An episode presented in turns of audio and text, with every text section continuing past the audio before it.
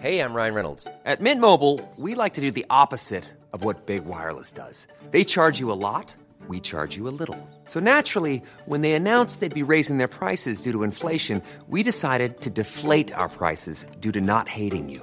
That's right. We're cutting the price of Mint Unlimited from $30 a month to just $15 a month. Give it a try at mintmobile.com slash switch. $45 upfront for three months plus taxes and fees. Promo rate for new customers for limited time. Unlimited more than 40 gigabytes per month. Slows. Full terms at mintmobile.com. Werbung. Einfach lieben. Einfach glücklich und zufrieden, bis dass der Tod sie scheidet. Das ist noch immer die Idealvorstellung vieler Paare.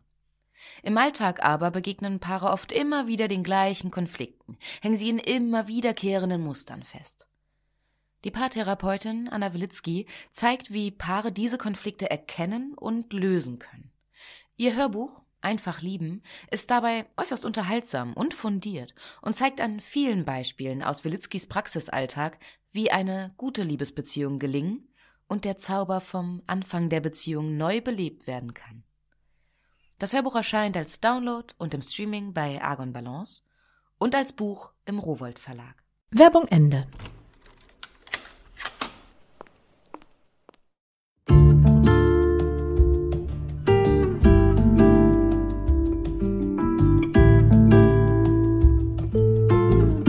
Herzlich willkommen zur neuen Folge von Einfach ganz Leben, deinem Podcast für bewusstes Leben. Ich bin Jutta Ribrock, Moderatorin, Hörfunkredakteurin, Autorin und Sprecherin, unter anderem für Radionachrichten, Fernsehbeiträge und Hörbücher. In diesem Podcast spreche ich alle zwei Wochen mit außergewöhnlichen Menschen über alles, was unser Leben freudvoll, entspannter und auch spannender und intensiver machen kann. Heute ist bei mir Sabine Askodom. Wieder bei mir, sage ich mit großer Freude. Das ist nämlich schon unser zweites Gespräch hier bei Einfach ganz Leben.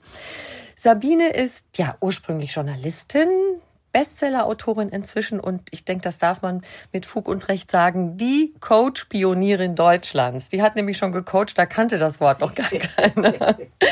Anfang der 90er Jahre hat sie ihre lösungsorientierten Kurzcoachings entwickelt. Es folgten jede Menge Bücher, eine nicht mehr bezifferbare Anzahl von Bühnenauftritten. Als Speakerin füllt Sabine Askodom riesige Hallen und sie bildet Coaches aus in ihrer Askodom Inspiration Company. So, jetzt muss ich mal tief Luft holen. So viel, Sabine. Ihr neuestes Buch hat den Titel 70 Aha-Momente zum Glücklichsein. Untertitel Lebe selbstbestimmt und wild und weise. Es ist prallvoll mit Geschichten aus Sabines Leben, das übrigens jetzt bald schon 70 Jahre währt, deshalb 70 Aha-Momente. Darüber und über vieles mehr sprechen wir heute. Viel Freude beim Lauschen.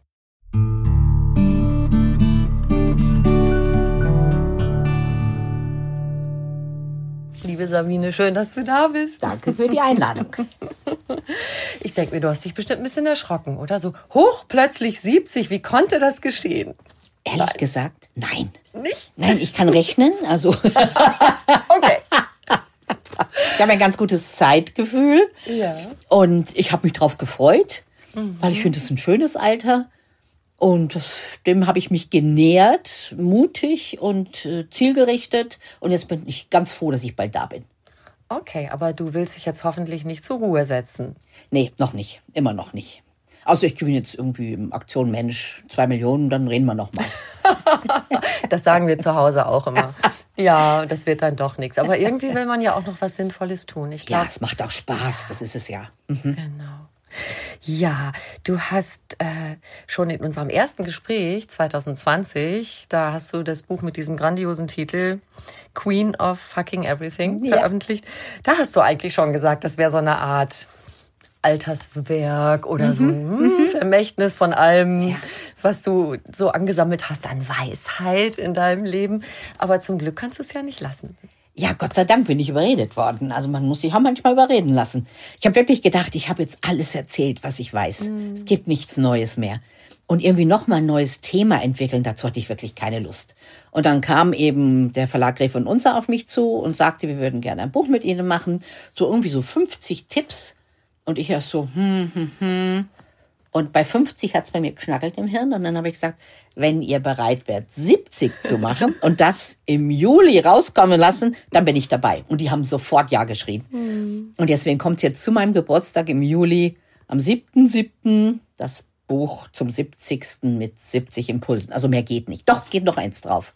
Äh, das Jahr 2023 ist in der Quersumme eine 7. Guck mal an. Mehr ist nicht zu schaffen. Ich glaube, das können wir nicht mehr toppen. ja, ich habe dein Buch angefangen und ich möchte erzählen, was mir da passiert ist. Ich habe also die ersten Seiten gelesen und dann musste ich auf einmal sehr, sehr weinen. Och Mensch, ja. das wollte ich nicht. Oh, das ich weiß, tut mir leid. Ich weiß, nee, das muss dir gar nicht leid tun. Es hat mich so berührt. Also das eine war, wie du das nochmal beschreibst, wie du deinen Mann Siegfried an die Demenz mhm. verloren hast. Und dann, wie du so sehr auf den Punkt ein Bild wirfst auf deine Kindheit, wo mhm. du sagst, mit dieser verlogenen Familie, mhm. wo du nicht Vertrauen haben konntest. Und ich habe wirklich, ich habe an, alleine an, am, am, Küchentisch gesessen, wo ich gerne sitze und mhm. lese. Sonntags früh, noch so vorm Frühstück, dachte ich, lese ich äh, da schon ja. mal so ein bisschen rein. Und mein Mann kommt rein und also die Tür ist in meinem Rücken und er kommt so rein und ich schaue ihn an und habe das Gesicht voller Tränen und er so. Aber ich musste irgendwie so weinen, also um diese diesen Verlust, äh, den du als erwachsene Frau erlebt hast. Du hast in Siegfried eine große späte Liebe gefunden, ja. habe ich auch. Wahrscheinlich habe ich was von mir da ja, getan. Ja. Und ich musste aber auch weinen um die kleine Sabine, die dieses Vertrauen zumindest in dieser ersten Lebenszeit nicht haben durfte. Mhm. Ja. ja, das verstehe ich. Aber du bist wieder rausgekommen. Ich bin wieder Wein rausgekommen. Aber es ist auch traurig. Und das ist ja so spannend. Manchmal musst du fast 70 werden, bis dir die Zusammenhänge so bewusst werden. Also ich habe oft gelästert über meine, um meine Kindheit, um meine Familie. Und mir ist eigentlich unterm Schreiben erst klar geworden, was für eine beschissene Familie das war. Hm. Und ich so wenig mitbekommen habe, so an Urvertrauen, an so Grundvertrauen, an, an Schönem, sondern ich, wir waren als Kind, also ich bin das vierte von vier Kindern, wir wurden immer in so einer Unsicherheit gehalten. Also freu dich nicht zu früh, war so ein ganz wichtiger Satz. Aber es konnte halt, auch wenn es noch so schön war bei einem Ausflug oder sowas, konnte es innerhalb von zehn Sekunden umschlagen. Und das heißt, du konntest dich nie wirklich über etwas freuen, weil du wusstest, es kann in fünf Sekunden anders werden. Dann hat der Vater getobt, geschrien, wir waren alle schuld, äh, ich weiß nicht, was alles gab. Äh, verhauen wurden wir auch tüchtig. Äh, also diese Grundunsicherheit habe ich mitbekommen. Und da habe ich jetzt fast 70 Jahre gebraucht, um da rauszukommen. Und die gute Nachricht ist, ich bin rausgekommen. Ich bin heute mit knapp 70 Jahren ein Mensch, der keine Sorgen mehr hat. Und das ist, glaube ich, in den letzten 69, dreiviertel Jahren nie so gewesen. Mhm. Also seit einem Jahr ungefähr habe ich das Gefühl, ich mache mir keine Sorgen mehr. Mhm. Ja, und dieses, wie du das auch beschrieben hast, wie deine Kindheit war, hat viel zu tun. Ich schlage jetzt einen Bogen zu heute mit der Sabine, die du später geworden mhm. bist, die schreibende Sabine. Ja. Kannst du uns das ein bisschen ja. erläutern? Ja, mir ist es bei dem, bei dem Einführungstext eingefallen plötzlich, dass Bücher wie meine Schwester war, die ich nie hatte. Mhm. Also ich habe keine Schwester, ich habe drei große Brüder. Und als Erwachsene spät erst habe ich erfahren, dass ich eine Schwester gehabt hätte, wenn die nicht tot geboren worden wäre, mhm. nach mir, ein Jahr später. Und dann ist mir irgendwie klar geworden, so eine Schwester hätte mir gut getan. Weißt du, was man sich so zusammentun kann mhm. und sich abends mal ausquatschen. Das war mit den drei großen Brüdern nicht möglich. Die waren so unreflektiert und die haben mich auch irgendwo gehasst, weil denen wurde auch eingeredet, endlich kommt das lang ersehnte Mädchen. Also du kannst mhm. schon alles machen, damit Kinder sich gegenseitig hassen, ne? Mhm. Und ich war endlich das lang ersehnte Mädchen. Hä, hä, hä. Und dann haben sie mich das natürlich auch spüren lassen. Mhm. Also ich habe im Schreiben eigentlich immer an die Schwester geschrieben, die ich gebraucht hätte, so ungefähr. Mm. Und, und für mich so meine Bücher auch wie meine Schwestern. Die wissen alles von mir, meine kleinen Geheimnisse. Ich konnte da erzählen von Lieben und Entlieben, von Freude, von Schmerz und jetzt in dem neuen Buch ganz besonders, und das kennst du vielleicht. Weißt du, hast du eine Schwester? Ich habe einen großen Bruder. Ah. äh, so, ich sage immer so, die jüngste Schwester liebt man ja meistens am meisten. Und so ist es bei mir mit den Büchern. Das jüngste Ja. Kind liebt man immer am meisten. Und ich freue mich einfach über dieses Buch, dass ich nochmal einfach mich getraut habe, auch Dinge zu erzählen, die mir peinlich sind, wo ich gar nicht gut dastehe, wo ich mich schäme zum Teil, wo ich denke, wie bescheuert kann man sein? Was für Fehler habe ich gemacht in meinem Leben? Und es sind 70 Kapitel und nach dem 70. Kapitel war ich total versöhnt mit meinem Leben. Und ich glaube, wenn man das mal ausgesprochen hat, dann kann man Häkchen hintermachen. Das ist wie bei Familiengeheimnissen. Solange es die gibt, ah, ist immer eine komische Atmosphäre.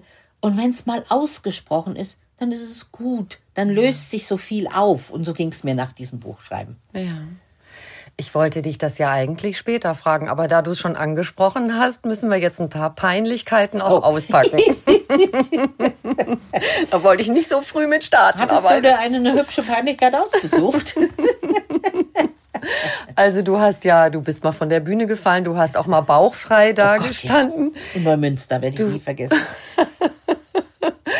Das kommt mir in den Sinn. Und dann kommt mir auch in den Sinn, dass du Dinge ausgesprochen hast, die, wo du erst dachtest, war vielleicht doch nicht so klug, hätte ich vielleicht doch nicht machen sollen, aber auch hinterher dazu gestanden hast. Also du hast zum Beispiel mal ähm, bei einem Vortrag einen Kollegen, der auf der Bühne war, vor die Füße gekotzt, sage ich jetzt mal Verbal, so ja. richtig, dass ähm, Ja. er einen stündigen Vortrag hält und nur aus der Männersicht Ja. redet.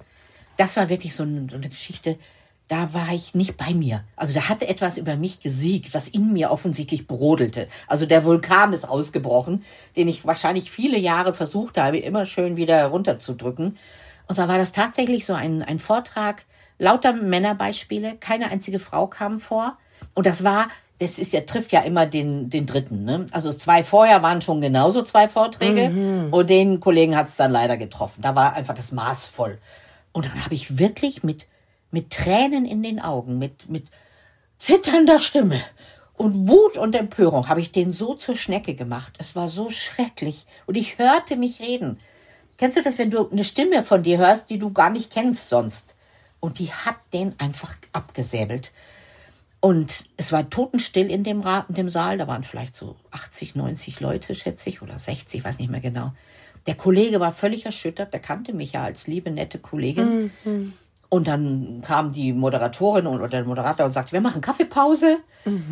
Und ich bin raus und dann haben alle mich geschnitten. Also ich stand draußen in diesem Vorraum und es ist keiner zu mir gekommen. Die Frauen vor allem haben mich nicht mehr angesehen und sind vorbei. Die haben wahrscheinlich auch mit so einer hysterischen Zicke will ich nicht in einen ähm, Sack geworfen werden. Und da habe ich erst gedacht, was habe ich getan? Wie kann mir das passieren? Und das Witzige war, dass sich das total gedreht hat. Also ich weiß noch, abends bin ich dann zum Abendessen gegangen, so ganz klein und verzagt. Und dann haben mir mindestens vier oder fünf Männer so im Vorbeigehen gesagt, danke, Sie haben völlig recht gehabt, mir ist das gar nicht aufgefallen.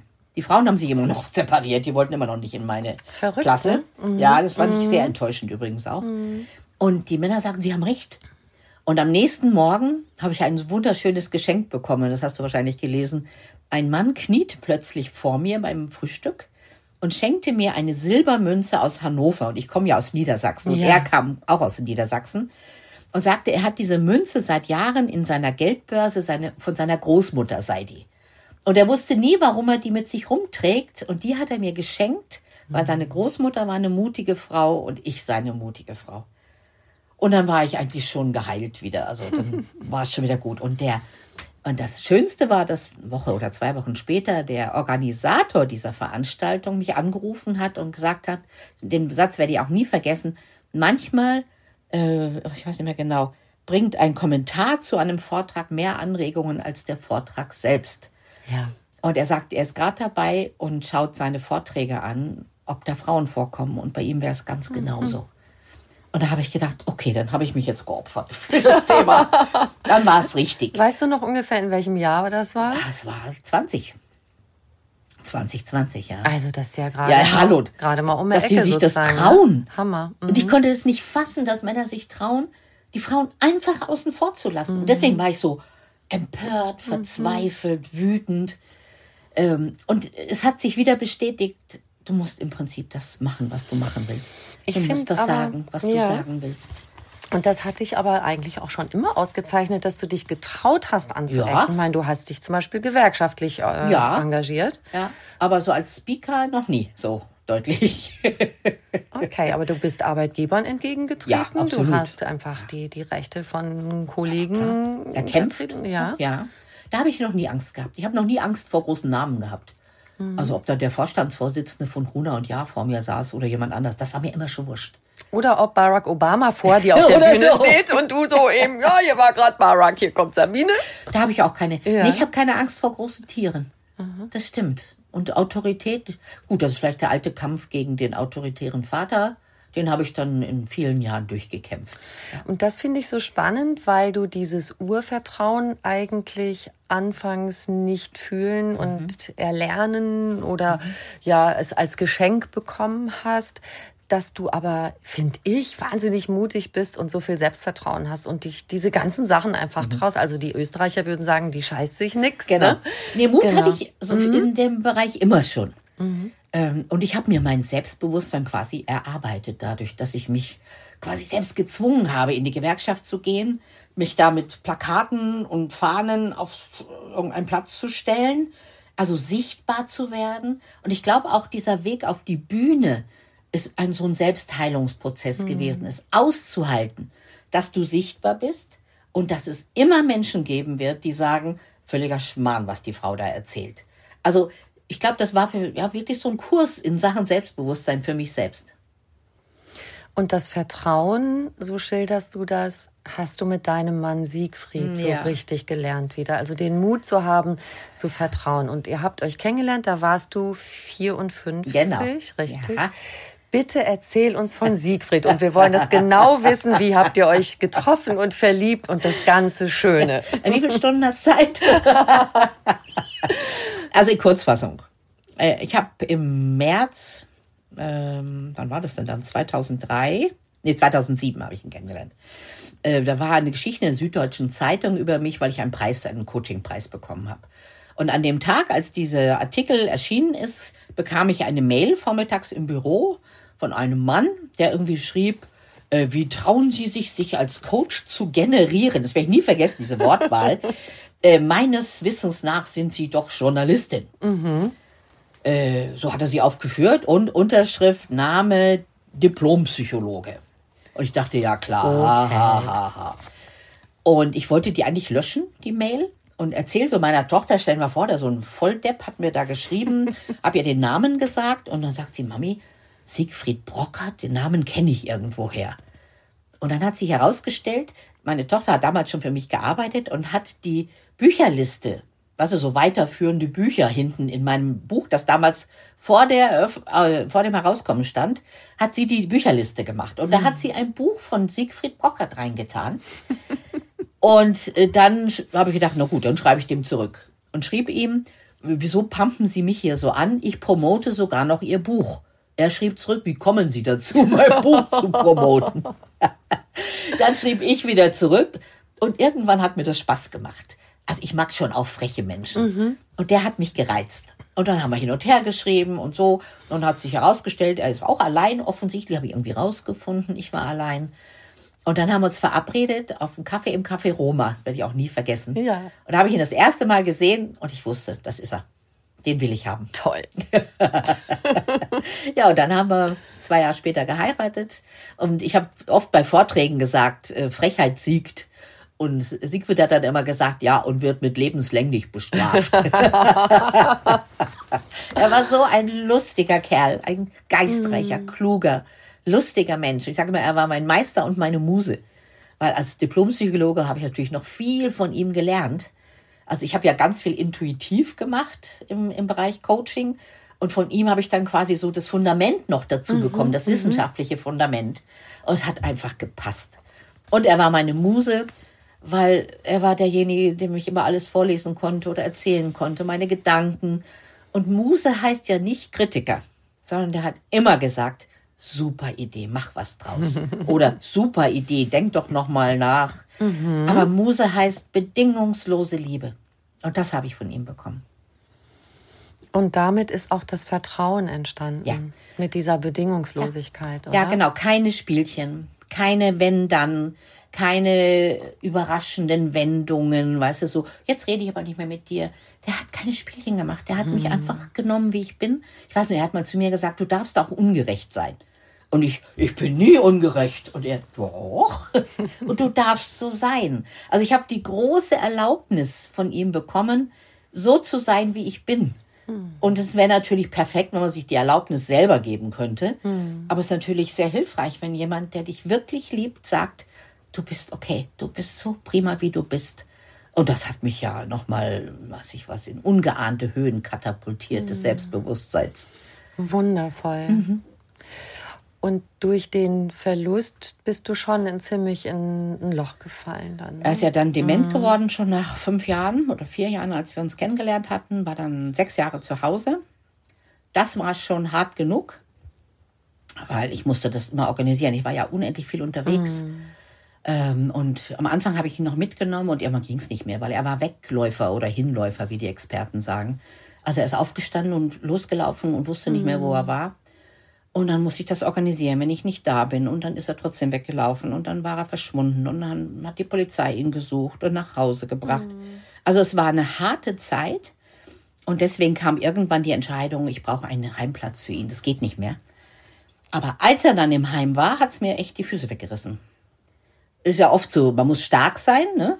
um eine Situation zu bewältigen. Und als dann ich nicht mehr stark sein musste, weil er gut aufgehoben war, dann hat es mir die Füße weggezogen.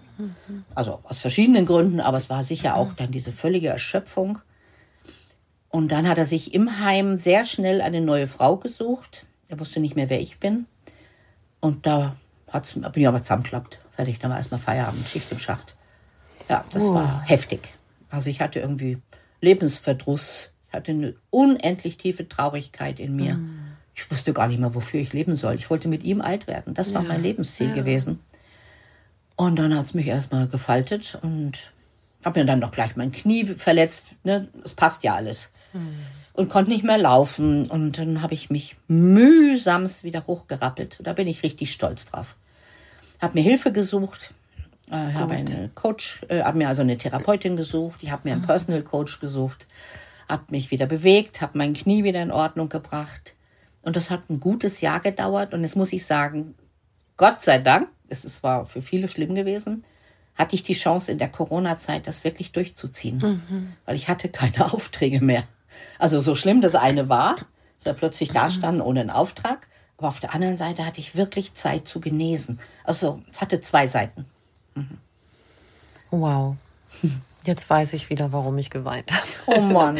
Das, weil das wusste ich ja alles gar nicht. Ja. Ne? Ich wusste schon, dass du hattest über Sigrid auch in unserem ersten Gespräch Mhm, ja. gesprochen, aber diese Einzelheiten äh, wusste ich noch nicht. Und Ja. das ist wirklich total Aber ich hoffe, berührend, ich erzähle ja. das, man fragt sich auch vielleicht, warum erzählt die Frau das alles? Glaubt die, sie wäre so wichtig? Also ich kann mir vorstellen, dass einige Kritiker so reden würden.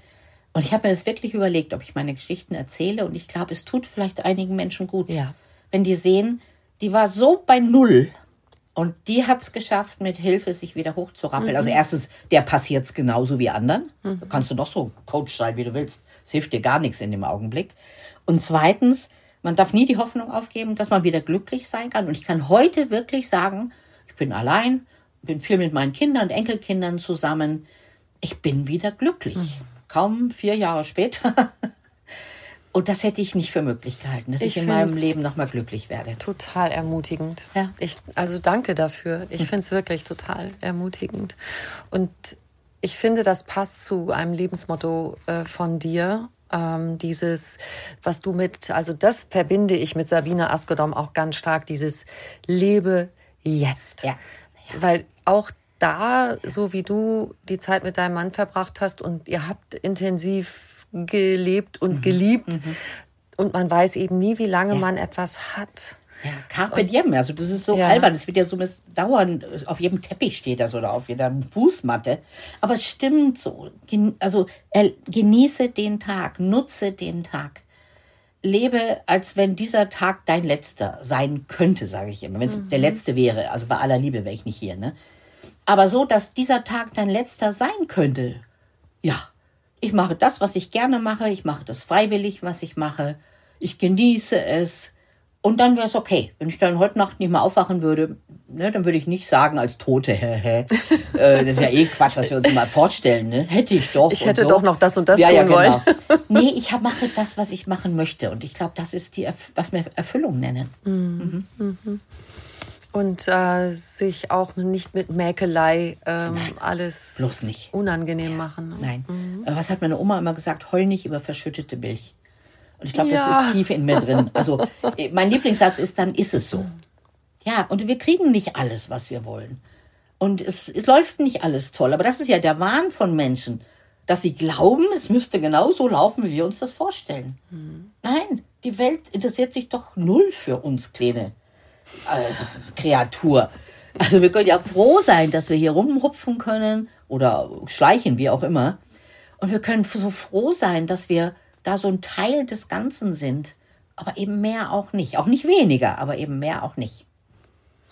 Teil des Ganzen. Das bringt mich auch auf einen Gedanken, was mir so aufgefallen ist in deinem Buch, wenn du, also alles, was mit dem Zusammenleben mit anderen Menschen zu tun hat, wo ich sehr viel Milde und Güte raushöre. Hm, Ja. Die gute Nachbarin Sabine zum Beispiel. Ich versuche es, ja. Du hast eine Familie mit Kindern über dir. Ja, witzigerweise wohne ich jetzt wieder, weil ich alleine lebe, in der Wohnung, mit der ich vor 40, 35 Jahren mit meinen Kindern und meinem damaligen Mann gewohnt habe. Und wir hatten damals eine Nachbarin unter uns, die hat uns das Leben wirklich zur Hölle gemacht. Ich will jetzt den Namen nicht sagen. Die kam hoch oder hat mit dem Besenstiel gegen die Decke geklopft, wenn die Kinder wieder so laut. Kenn ich. Ach, kennst Mhm, du auch? Hatte ich auch. Mhm. Und ich weiß, dass ich irgendwann in diesen letzten 30 Jahren beschlossen habe, ich möchte niemals eine, die böse Nachbarin sein. Und ich habe jetzt eine Familie über mir, die hatten erst ein Kind, so einen lustigen kleinen Kerl, der gerne durch die Wohnung springt, trampelt, ich weiß nicht, mit seinem Wagal da durchfährt. Und das ist schon heftig, wenn du im Homeoffice sitzt. Und dann habe ich schon manchmal gedacht, also jetzt ist ja eigentlich mal gut. Und ich habe immer gedacht, nein, freu dich, dass deine junge Familie im Haus ist. So. Und dann kam mein Nachbar unter mir hoch, noch letztes Jahr, und sagt, kommen Sie mit hoch, wir müssen uns mal beschweren und so. Und da habe ich Gott sei Dank widerstanden und habe gesagt, nee, ich habe entschieden, ich freue mich, dass die da oben wohnen. Ich gehe nicht mit ihnen hoch. Er ist dann auch nicht hoch, habe ich inzwischen gehört, Gott sei Dank. Ähm, und witzigerweise, vielleicht gefällt dir diese Nebengeschichte, habe ich die immer gehört, das war ein junges Paar, als sie eingezogen waren, wenn die sich geliebt haben. Und da habe ich mich immer gefreut. Da habe ich gedacht, ach, wie schön, ein junges Paar, das sich liebt, lauthals und glücklich. Und das hat aber nachgelassen im Lauf des Jahres. Da hatte ich mich schon gewundert. Und ein Vierteljahr nachdem er bei mir war und mich da als sein, seine Verbündete haben wollte, sind die ausgezogen. Dann habe ich ihn nochmal getroffen. Aber was ist denn los? Sagt er, ja, wir haben uns getrennt. Da habe ich so gedacht, das hätte ich euch sagen können. da ist was schief gelaufen. Aber es geht mich ja nichts an als Ja, Nachbarin. Sehr Jetzt haben, aufmerksam, wir haben Sabine. inzwischen zwei kleine, äh, noch einen, einen kleinen Sohn dazu. Und ich freue mich einfach, wenn ich die sehe und wenn ich die treffe und die Kinder sind zauberhaft und ich möchte ein, ein, eine gute Nachbarin sein. Das ist, und ich glaube, das kann man entscheiden. Also ich glaube wirklich an den starken Willen. Und man kann sich entscheiden. Ich bin zickig, ich lasse mir das nicht gefallen und das geht so nicht. Aber ich denke, ich wohne in einem Mehrfamilienhaus aus den 50er Jahren. Was erwarte ich denn? Stahlbeton, unschallgeschützt? Nein, ich habe mich entschieden, dort zu leben. Und wenn ich da lebe, muss ich mit den Menschen da leben, die da sind. Wir haben uns verabredet mit der jungen Mutter, wenn ich mal einen Vortrag über- digital halte von meinem äh, kleinen Büro aus, sage ich vorher Bescheid, damit meine Hupfdohle da oben ein bisschen, ein bisschen ruhig oder sie auf den Spielplatz geht. Aber das ist so selten. Und die freut sich, weil ich wollte ihr keinen Stress machen. Ich habe mich nämlich erinnert, was das bei uns in der Familie für Stress erzeugt hat. Ja, Wenn du dauernd den Kindern sagen musst, hupf nicht, gleich kommt Ja. die Frau hm, hoch. Nee, ich will keinen Stress erzeugen im Leben von anderen Menschen. Ich sage das auch manchmal, wenn ich das so spüre, so, ah, dass da vielleicht Kinder sind, die nerven oder so.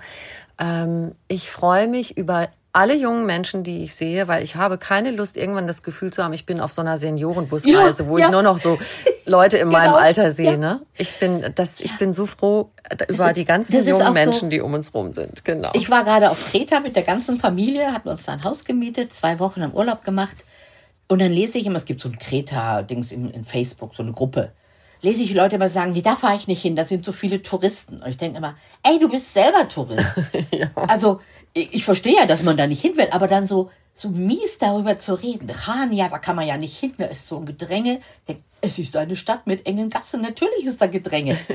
aber sich so zu erheben und zu glauben, man wäre selber was Besseres, sowas mag ich nicht.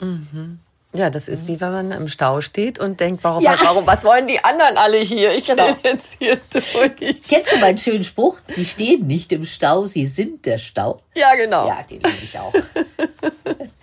ja, beim Autofahren war es wirklich manchmal so, dass der Siegfried mich gefragt hat, so im Seitenblick, bist du eigentlich auch manchmal auf meiner Seite oder bist du immer auf der Seite der anderen?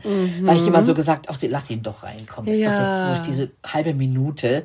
Immer dann gesagt, bist du eigentlich auch mal auf meiner Seite? Ich Diese Dialoge Immer auf deiner Seite. Ja.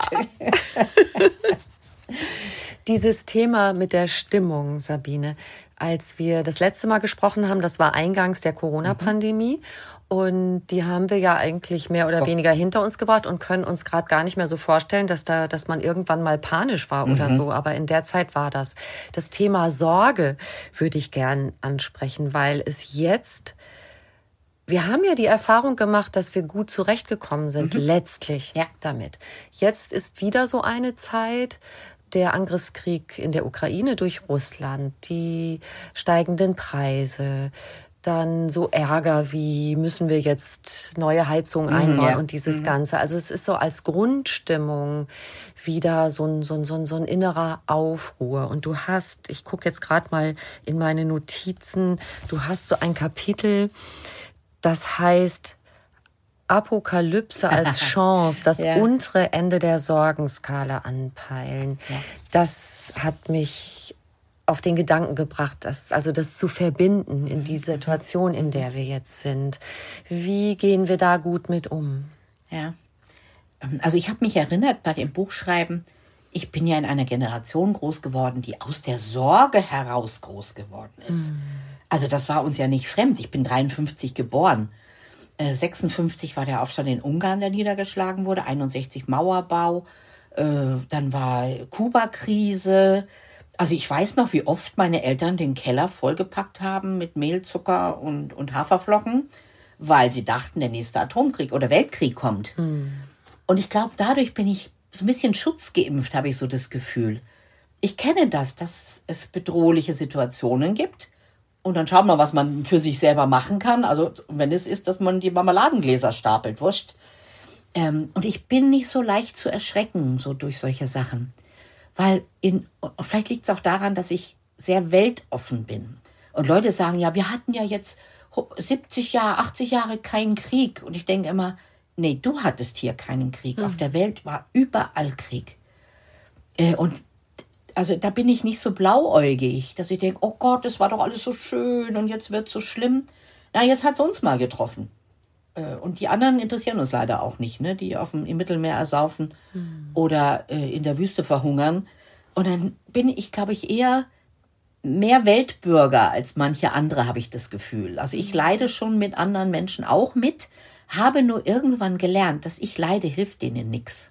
Nein. Also entweder ich tue was und ich tue immer wieder mal was, ich unterstütze Organisationen, aber ich kann das Elend der Welt nicht alleine auf meinen Schultern tragen und auch nicht verändern.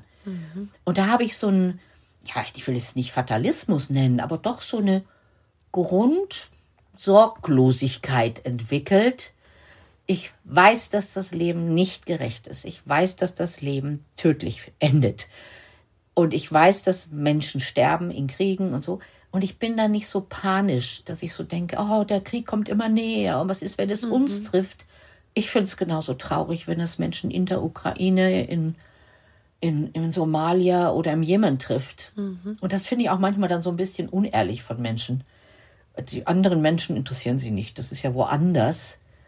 Und dann denke ich mir, jetzt sind wir halt vielleicht mal dran, kann sein. Keiner wünscht sich's. Also ich bin zutiefst dankbar, dass wir so lange Frieden Ja. haben und tatsächlich Ja. das nicht erleben müssen in einem Land, von dem ja schrecklicher Krieg ausgegangen ist. Ja, finde ich, sind wir wirklich gesegnet. Ich Ja. sage immer, ich bin einfach zur rechten Zeit am rechten Ort auf die Welt gekommen. Da bin ich total dankbar Was für. bist du, in welchem Jahrzehnt bist du geboren? In den 60ern. 60er. Mhm, genau. Ja, nee, das ging immer nur besser und immer bergauf und immer Mhm. besser und immer schöner. Aber wir vergessen ja auch schnell Krisen. Das ist ja eigentlich eine gute Botschaft. Ja. Ölkrise, Entschuldigung, äh, autofreier Sa Sonntag, das hatten wir ja alles. Aber die Leute vergessen das. Oder denke ich mir, habt doch einfach Mut. Ihr seht ja, wie schnell man über solche Krisen hinwegkommt. Äh, Finanzkrise. Äh, also es waren ja Krisen da, die wir überstanden haben. 9-11 hat doch jeder gedacht, jetzt geht die Welt unter. Und ich glaube, das ist, das nennt man übrigens heute Resilienz. Das ist etwas, was wir uns aneignen können, dass wir resilienter werden mit solchen Ereignissen und es nicht auf uns persönlich beziehen. Glaube ich, das habe ich in meinem Leben kapiert. Also es geht äh, nicht irgendwas schief, weil ich damit gemeint bin. Oder ich bin nicht die Auserwählte, die dir plötzlich leidet, dass plötzlich, äh, was ich was teurer wird. Sondern das sind die Entwicklungen auf der Welt. Und dass ich mich da so als, ich habe das in einer Geschichte erzählt, als Funke im Feuer oder als Tropfen im, im Wasser empfinde, das tut mir extrem gut. Also ich bin nicht der Nabel der Welt, um den sich alles dreht. Ich bin ein Tröpfchen, ein Fünkchen, vielleicht ein, ein Stäubchen. Und das macht demütig und dankbar für die Zeit, in der es uns gut geht. Also ich glaube, diese Demut würde Leuten ganz gut helfen. Nicht stehen, sondern helfen. Demütig zu sein, dass sie das, was sie haben, wertschätzen. Ähm, ja, und, und sich nicht dauernd darüber aufregen. Ich sage ja immer, du bist die Frau, die die richtigen Fragen stellt, damit wir unsere Antworten finden. Und du hast nämlich bei dem Thema die Frage, kann ich etwas ändern oder nicht? Also das bei diesem Sorgenthema. Ne? Und das finde ich eine tolle Frage, weil es an unsere Handlungsfähigkeit erinnert. Ja, weil wenn du es nicht ändern kannst, dann kannst du verrückt werden dran. Oder du kannst sagen, okay, ich kann es nicht ändern, mache ich das Beste draus. Das klingt so ein bisschen, haha, mach's dir leicht. Ich finde, ah, es ist nicht haha, mach's dir leicht, finde ich ja. Also mir hat mal ein, ein, ein Zuhörer nach einem Vortrag gesagt, Frau Asklom, Sie machen es sich ja leicht. Und dann habe ich ihn gefragt, wäre es Ihnen lieber, ich würde es mir schwer machen? Also wäre das für Sie dann besser? Nein, das meint er ja auch nicht. Aber ich kann nur empfehlen, macht's euch leicht. Nehmt nicht alles so erdenschwer. Genießt die schönen kleinen Momente. Ich habe ja diese Geschichte mit dem mit den Gold Nuggets Ja. in meinem Buch. Also, dass wir die kleinen Momente viel zu wenig achten. Wir warten immer auf dieses diesen großen Glücksklumpen und währenddessen schwimmen in diesem Fluss des Lebens Millionen von mini kleinen Goldnuggets an uns vorbei. Und ich empfehle immer, sieb dein Leben auf die Goldnuggets und freu dich daran und sammel sie, weil am Schluss unseres Lebens wird es dann ein solcher Batzen sein. Ja. Und man kann natürlich die Wahrnehmung immer auf das Schlechte legen. Immer alles Idioten, alle doof, alle machen alles falsch. Oder du kannst sagen, na, ich habe heute eine Begegnung gehabt mit einem Menschen, das hat mir einfach gut getan. Boah, ich habe jemanden kennengelernt, den finde ich interessant. Und nicht, aber ich möchte die große Liebe nochmal haben. Also wir machen uns so viel kaputt mit unseren Wahnsinnserwartungen, dass wir die kleinen Dinge gar nicht mehr so schätzen können. Also einen schönen Berg von kleinen Nuggets zusammensammeln. Nuggets sammeln, genau. Du hast da auch ein total niedliches Tool, finde ich, für das Gegenteil von Sorgen. Der Zuversichtsstreuer. Ja. Erklär mal, wie der geht. Ja, ich bin ja ein bisschen albern manchmal und, und ich habe die Erfahrung gemacht, Menschen freuen sich, wenn man ein bisschen albern sein kann und nicht alles so erdenschwer sieht. Ich habe mal in einem Coaching für eine Klientin, ist mir die Idee gekommen, dass ich sage, ähm, sie brauchte Zuversicht, wir kamen irgendwie drauf. Sie nimmt sich Sachen vor und es funktioniert dann nicht so und dann verliert sie ganz schnell den Mut. Und dann habe ich gesagt, fahren Sie doch in einem Haushaltswarengeschäft vorbei und kaufen sich einen kleinen Salzstreuer. Und in diesen Streuer tun Sie kein Salz, sondern Zuversicht. Wie immer Sie das machen, da können Sie Liebesperlen reintun oder Zettelchen schreiben, da steht Zuversicht drauf, ist völlig egal. Und immer wenn Sie das Gefühl haben, ich brauche Zuversicht, dann streuen Sie sich das auf Hirn. Also nehmen Sie so den Streuer, habe ich so richtig vorgemacht, über den Kopf und streuen Sie sich Zuversicht aufs Hirn. Die hat mich erst angeguckt, als hätte ich sie nicht alle. Und die hat es wirklich gemacht. Und dann hat sie mir berichtet, nach ein paar Wochen, es funktioniert. Es funktioniert inzwischen sogar mental. Also muss sich den Streuer gar nicht kaufen. Man kann sich es auch so vorstellen. Und manchmal brauchen wir die kleine Geste, das kleine Ritual, um uns zu erinnern, dass es uns neben allem, was nicht gut läuft, eigentlich auch ganz gut geht. Genau, und in den Streuer können wir außer Zuversicht wahlweise Gelassenheit. Gelassenheit, Gelassenheit brauche ich oft, ja. äh, wir können Geduld. Freude, Geduld, ja, Verständnis. Also alles, was wir, wo Mhm. wir gerade das Gefühl haben, oder habe ich ein kleines Defizit, das wird mir ganz gut passen. Ich finde das mega. Also das, ich habe ja schon viele tolle Ideen. Ich habe diesen Podcast mache ich jetzt vier Jahre und ich habe so viel tollen Input. Aber diese Idee, ich stelle mir vor, ich tue in einen Streuer etwas hinein, wo ich das Gefühl habe, diese Fähigkeit fehlt mir gerade irgendwie. Zum Beispiel auch zu Geduld mit trappelnden Kindern oder keine Ahnung.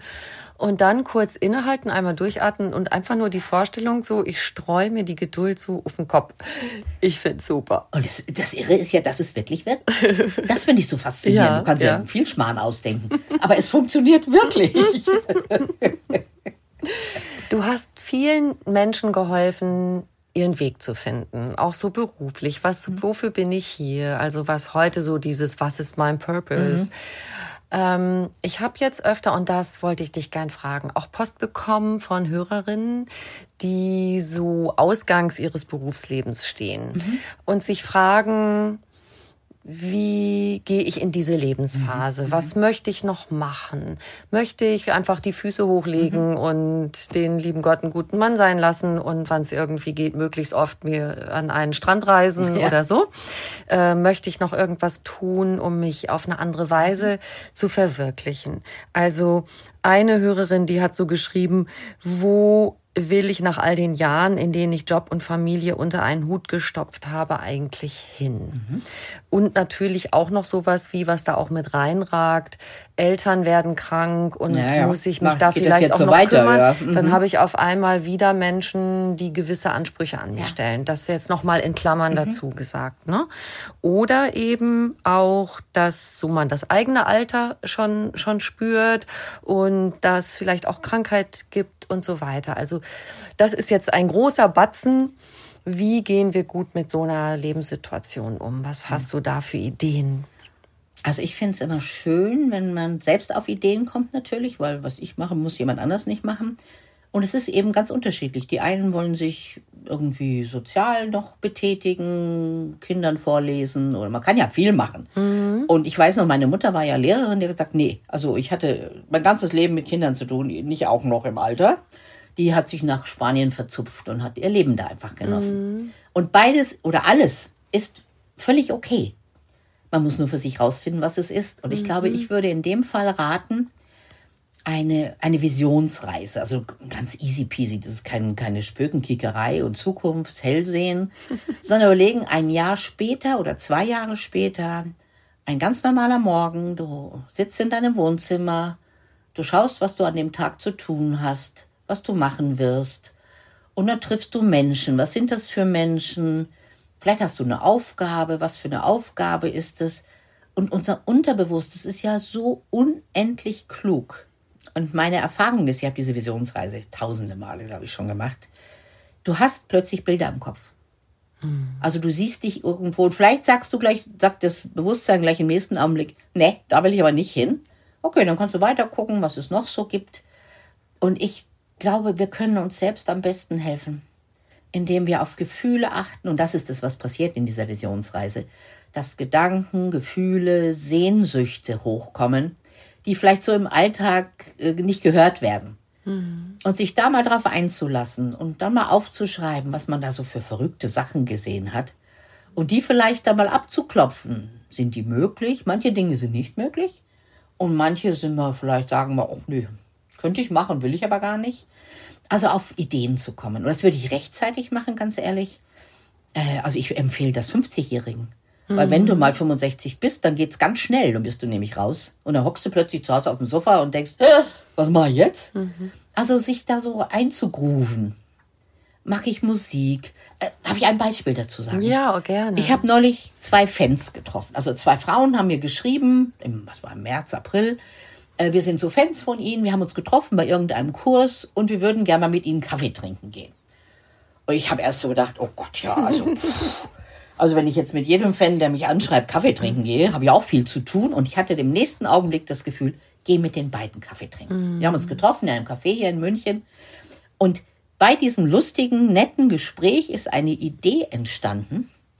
Und zwar habe ich so erzählt, dass ich so schade finde, dass ich als über 60-Jährige gar nicht weiß, wo ich tanzen gehen könnte. ja. Also wo gehe ich denn als ältere Frau tanzen? Ich kann ja nicht um, um 12 Uhr nachts in so einen Club gehen. Könnte ich vielleicht, aber ich bin nicht der Typ für 12 Uhr. 12 Uhr liege ich im Bett. Und dann haben wir so gequatscht, wie schön das wäre, wenn es so ein Tanzevent für Frauen gäbe. ja. So, die beiden haben das als Auftrag mitgenommen und am 17. Juli, nee, ist gar nicht wahr. August? Nee, am 17. Juli, tatsächlich ist ein Montag, ist in, in der alten Ankunftshalle in Riem der erste Tanzevent für, äh, wie nennen die das, erfahrene Frauen. Das finde ich so eine schöne Formulierung. Und da kannst du als Frau hinkommen, kostet keinen Eintritt. Äh, sollst du eine kleine Spende vielleicht da lassen, weil die haben ja Unkosten. Und die haben das tatsächlich organisiert. Haben eine DJ, die auflegt. Fantastisch. Ist es nicht, um was passieren kann aus so einem Gespräch Ja. heraus? Und vielleicht ist das der zweite Tipp zum Thema, was mache ich später? Rede mit Menschen darüber. Rede mit Freundinnen, rede Ja. mit Leuten, die ganz anders sind als du Ja. oder die genauso sind wie du. Quatsch drüber, mach Blödsinn. Spinn rum. Und aus diesem Spinnen, wie wir jetzt sehen, entsteht manchmal eine geile Idee. Und ich freue mich schon, ich gehe dahin. Und das ist aber ohne Altersbegrenzung. Also, also Ja, das ist also angedacht ist es so für Generation 50 plus, sage ich Ja. jetzt mal, weil die Musik wird dementsprechend sein. Ja. Er gehört zu mir wie mein Name an der Tür und ich weiß nicht was, Led Zeppelin und Queen und sonst was. ja, cool. Äh, vielleicht würden Jüngere dann sagen, oh Gott, was spielen die Leute für alte Mucke? die mögen das auch total Vielleicht, gern. ja. Viele junge Leute, Ja. das kriege ich Und auch immer wieder Alle mit, können ne? auch kommen, Frauen, aber es ist wirklich für Frauen. Mhm. Und äh, Ziel ist, dass wir da einfach abhotten und Cool. uns bewegen und schauen wir mal, wie es weitergeht. Und das soll was sein, was dann vielleicht sich etabliert, ja, oder? Wenn genügend kommen und da ja. mitmachen. Ja. Toll. Und einmal im Monat wird mir auch völlig reichen. Ich muss ja nicht jede Woche hotten gehen. Ja. Das reicht mir dann schon. Dann können die Knochen schon wieder sagen, du hast aber nicht mehr alle. aber das meine ich nur. Wie aus einem lockeren, witzigen Gespräch so eine Idee entstehen kann. Und das können wir für uns selbst äh, nutzen, wenn ich mit Menschen darüber rede. Ich würde meine besten fünf Bekannte, zu viele Freunde haben wir ja oft gar nicht, aber so bekannte Männer, Frauen zusammenrufen und sagen, komm, es gibt ein Glas Wein oder einen, oder einen griechischen Bergtee, ist ja wurscht. Ich möchte mal mit euch reden über Ideen, was ich machen kann, wenn ich älter werde. Und ich finde, das passt auch in jede Lebensphase, Ja, weil stimmt. du du sagst ja selber, du lebst ein freudiges Puzzleleben Ja. mit so vielen verschiedenen Aspekten. Ähm, und das ist ja auch so was, dass es gibt so eine Phase, wenn man so nach der Schule, nach dem Studium Entscheidungen treffen muss. Ich finde das auch heute viel schwieriger noch als früher. Ich habe das den Eindruck, weil ich habe ja auch zwei Töchter, Ja. äh, dieses boah, die Welt ist voller Möglichkeiten und dieses eine Richtige zu machen ist so schwierig und es finde ich auch heute viel typischer, dass man vielleicht auch mit äh, Ende 30, Anfang 40 noch mal sagt, will ich noch mal andere Wege einschlagen. Also würdest du sagen, auch in den Phasen kann man im Wunderbar. Grunde mit derselben Methode Ja, dran ich nenne das oder? immer Schwarmintelligenz. Nutze die Schwarmintelligenz. Nutze die Intelligenz von anderen Menschen, die dich gut kennen. Und vielleicht sagen die viel Schmarrn, aber ich habe festgestellt, wenn jemand dummes Zeug sagt, ist es immer noch eine Anregung für mich zu sagen, nee, das will ich nicht. Aber darauf baut eine andere Idee auf. Auf Null baut die Idee nicht auf. Da kommt meistens nichts. Aber auf, mach doch dies, mach doch das, ich würde das, und sagst du, nee, ah, jetzt weiß ich's. also der Dialog bringt die Lösung. Ja, toll. Bei mir flirren jetzt Bilder im Kopf rum. Schön. Ne? Aber ich habe ja auch ein Puzzleleben. Ich habe ähm, Na, das schon hallo. öfter erzählt in diesem Podcast, dass mir eine Gesprächspartnerin, Maxine Schiffmann, irgendwann den Begriff multipassionierte Persönlichkeit geschenkt hat. MPP. Multipassionierte Persönlichkeit, Persönlichkeit. nämlich dass man Schön. viele Sachen gerne Ja. tun kann Ja. und auch gut kann. Man hat ja meist verschiedene Talente. Und ich habe das oft als ein Defizit empfunden, so wie ja, äh, ja, ich habe dann nehme ich habe dann oft spaßeshalber gesagt, ich bin so eine Allround-Dilettantin. Äh, und das ist ja viel schöner. Ich kann die Sachen ja auch ganz schon ziemlich gut. Also und dieses Allround-Dilettantin war irgendwie so ein Ja, bisschen das ist wie- abwertend, Ja, ja. genau. Ja. Äh, und dieses äh, schöne Puzzleleben, der, wie du das beschreibst, habe ich jetzt noch einen schönes, schönen Begriff dazu gefunden. Schön. Das freut mich. Ich finde noch was toll, was du heute schaffst inzwischen. Ähm, du sagst, ich mag mich, wie ich bin. Das war ein langer Prozess. Ich bin Wie ja, kommen wir dahin? ich weiß nicht, wie ihr dahin kommt. Ich kann sagen, wie ich dahin gekommen bin. Bitte. Ähm, also ich habe eine Mutter gehabt, die in einem starken Konkurrenzkampf mit mir stand und ihr Hauptmittel, mich, wie soll ich mal sagen, zu domestizieren, hätte ich jetzt beinahe gesagt, war äh, Figur. Also sie hat mich mit 13 in ihren Diätkreislauf aufgenommen, mit dem Ergebnis, dass ich Essstörungen entwickelt habe. Und seitdem mit meiner Figur kämpfe oder gekämpft habe lange äh, und mich nie mochte, weil ne, zu dick, zu klein, zu brr, zu das, zu jenes. Und dann, das waren auch so Begriffe. Kennst du, dass man sagt, Straßenköterblond? Ja. Dann, aber warum muss man einem 13-, 14-jährigen Mädel sagen, dass sie Straßenköterblond ist? Das ist immer abwertend. Total. Anstatt einmal so bis mittelblond, fertig. Ja. Und da habe ich jetzt wirklich 30, 40, 50 Jahre dran gearbeitet. Und ich habe das Gefühl, jetzt in diesem Jahr, also während des Buchschreibens sogar, habe ich mich endgültig in mich verliebt. Juhu. Und dann denkt man immer gleich, oh Gott, was bist du eingebildet oder so. Kam sofort der innere Kritiker. Ja, logisch. Kannst doch nicht sagen und so. Und habe ja, doch, kann ich. Ich habe mich in mich selbst verliebt. Ich mag mich heute, wie ich bin.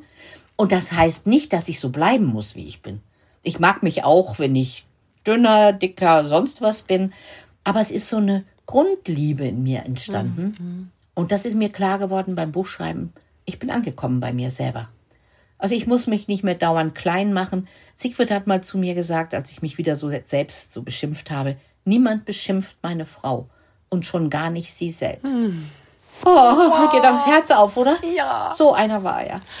Und das habe ich dann kapiert. Aufhören, mich selbst zu beschimpfen, mich dauernd zu kritisieren. Hätte ich anders, hätte ich besser, hätte ich, wäre ich so. Und ich werde nicht mehr größer in meinem Leben. Ich werde auch keine Elfe. Neulich hat mir ein Fan gesagt, dann sind wir doch Zwölfen, Frau Askedorf. Zwölften statt Elfen. Ja. Und das ist wirklich eine Leistung. Man muss knapp 70 werden, gell? Meine Herren, aber es ist nie zu spät. Wollte ich sagen. Also manche kommen da auch nie hin. Äh, und insofern ähm, immer toll, wenn es klappt. Ich habe mich mit diesem Thema auch schon sehr viel beschäftigt und ich habe einen Satz, der mir dabei hilft. Der, der geht so: Du bist schon schön. Du bist schon schön. Ja. Und ähm, ich denke manchmal, ich möchte auch ein Buch schreiben und entweder heißt das Buch so oder zumindest ein Kapitel darin. Denn ich kann natürlich weiter danach streben, auch äh, stärker zu sein und, klar. und, und, und dünner. Definierte und, Oberarme. Und, zu ja, genau. Ich, ist ja so guck wichtig. mal, ich gehe ja ins. Fitnessstudio. Ja, Siehst, du hast. Ne? definierte Oberarme. Bin so neidisch. Und mir macht es auch total Mhm. Spaß, daran zu arbeiten und das zu sehen. Das ist tatsächlich ein Thema für mich, weil ich liebe das. Ich habe das eine Zeit lang nicht mehr so viel gemacht und jetzt im Moment, ich fahre Mhm. gerade ganz viel Fahrrad und gehe ins Fitnessstudio und so. Und ich finde das toll zu sehen, wie meine Muskeln wachsen und finde auch schön, wenn das schön aussieht. Aber das heißt nicht, dass ich erst schön bin, wenn ich das und das erreicht habe oder den und den Armumfang. Ich habe eh total dünne Arme, deshalb sieht man so schnell auch die Muskeln. genau, aber dies, dass ich ein gewisses Ja. nur mit einem Maßband dran gehe oder so. Ja. Oder bei allem anderen oder Faltentiefe oder Haarlänge oder ich weiß nicht was. Das du bist schon schön, muss es, es ist dann richtig gut, wenn es quasi immer gilt. Ja. Und wenn ich dann in einem halben Jahr irgendwie anders aussehen würde oder einen beruflichen Mhm. Erfolg gehabt hätte oder oder dann gilt es an dem Tag auch. Aber es ist äh, immer Mhm. Und ich, das. ich finde ja, und das ist meine Erfahrung, wenn du dich selber schön findest, siehst du schöner aus, als wenn du dich nicht selber schön so findest. ist es. Also bei mir ist ja, weil wenn ich in ein Studio komme, also im Fernsehen oder sonst welche Aufnahmen, dann will die Visag Visagistin mich immer noch schöner machen. Ja. Und sag ich, was machen ein bisschen Puder drauf, damit die nicht glänzen wie so ein Schweinchen. Das reicht mir. Ich will nicht meine Augen betont haben. Ich will keinen keinen äh, Lippenrand gemalt kriegen. Ich möchte so aussehen, wie ich aussehe. Und ich sehe ja die Fotos die letzten halben, das letzte halbe Jahr von mir. Und ich selber finde, ich bin schöner geworden in dieser Zeit, weil ich entspannter bin, weil ich nicht versuche, so zu gucken, als wäre ich anders, als ich bin, weißt du so, sondern ich glotze in die Kamera, grinse und fertig. Und ich glaube, wenn wir uns uns lieben, so wie wir sind, werden wir schöner. Davon bin ich fest überzeugt. Ja. Also schöner im Sinne von, pff, ich gefall mir. Ob die anderen mir das schöner finden oder nicht, ist mir dann zweitrangig, ganz ehrlich. 100 pro. Menschen, die entspannt sind, die tun einem gut. Ja, genau, das glaube ich auch. Ja, schön. Was willst du unbedingt noch machen, Sabine? Weiterleben. Ich habe keine Sehnsüchte. Ich habe ja ein Buch über Sehnsucht geschrieben vor vielen Jahren. Und ich werde immer gefragt, welche Sehnsucht haben Sie? Und ich habe keine Sehnsucht. Und ich glaube, ich bin da, wo ich bin, wo ich sein wollte. Und ich weiß noch nicht, wo ich sein werde, morgen, nächstes Jahr, in zwei Jahren, aber ich hoffe, dass ich dann auch froh bin, dass ich da bin, wo ich dann sein werde. Ich will nicht anders sein, als ich bin. Ich will nicht woanders sein, als ich bin, sonst wäre ich woanders. Behaupte ich jetzt einfach mal. Und ich bin so grauenvoll einfach zufrieden. Also das ist so unsexy, finde ich manchmal. Ne? Du musst doch noch einen Traum haben. Früher habe ich immer gesagt, ich will, wollte immer mal nach Quedlinburg. Und dann war ich in Quedlinburg und jetzt habe ich nichts mehr, wo ich sagen kann, ich wollte immer mal nach. Ich will da sein, wo ich bin. Also neulich hat jemand gesagt, oh, da sind Sie jetzt erleuchtet. Ich glaube, da fühle ich mich nicht so, aber wenn das die Erleuchtung ist, dann gerne. Wie schön.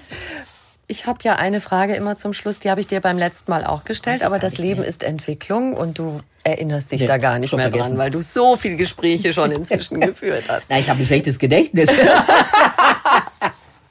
Du, ich lese auch Bücher zweimal und denke mal auf Seite 198, irgendwie kommt mir das aber bekannt vor jetzt. Sabine, was ist für dich persönlich Glück? Oh. Ich denke jetzt nicht groß philosophisch drüber nach.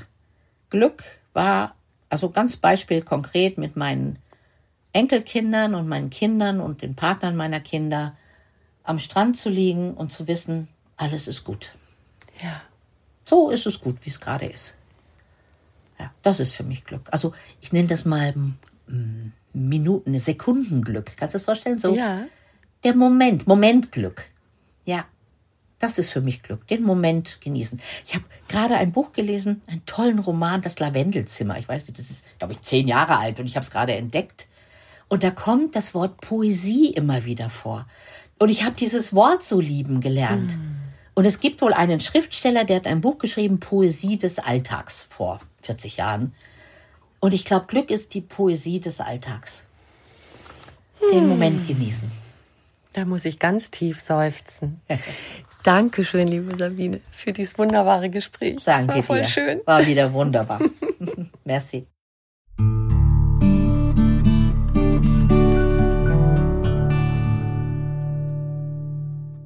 Ich hoffe, du hast dir ganz viele schöne Aha-Momente mitgenommen von Sabine. Wenn du mehr über sie erfahren möchtest, schau gern in die Show Notes zu dieser Folge. Da findest du auch einen Link zu ihrem aktuellen Buch. Und wir zwei würden uns ehrlich gesagt riesig freuen, wenn du uns eine kleine Bewertung schreiben würdest und sagen ganz lieben Dank dafür. Noch mehr Anregungen für einen bewussten Lebensstil bekommst du auf einfachganzleben.de und noch mehr tolle Podcasts findest du auf argon-podcast.de. Du kannst diesen Podcast überall hören, wo es Podcasts gibt und dort auch kostenlos abonnieren. Alle zwei Wochen gibt's eine neue Folge und ich freue mich sehr, wenn du wieder dabei bist. Ich wünsche dir einen wunderschönen Tag.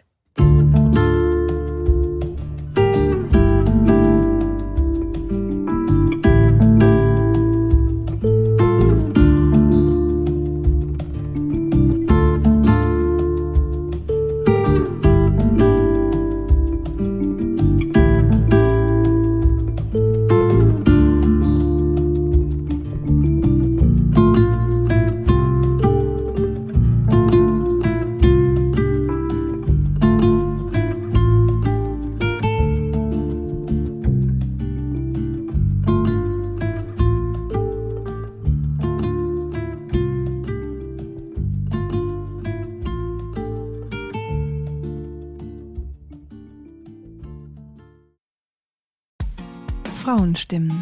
Klagen, lachen, klüger werden. Ich bin Ildiko von Kürti, ich bin Buchautorin und Journalistin und in meinem Podcast spreche ich alle zwei Wochen mit lebensklugen und mutigen Frauen über das Loslassen und das Aufbrechen, das Verlieren, das Suchen und das Finden. Ich bin stolz darauf, wie viele wunderbare Frauen bereits bei mir zu Gast waren. Unter ihnen Stefanie Stahl, Maria Furtwängler, Annika Decker oder Gerburg Jahnke. Und ich freue mich auf alle, die noch kommen. Ihr könnt Frauenstimmen überall dort hören, wo es Podcasts gibt. Herzlich und hoffentlich auf bald. Eure Ildiko.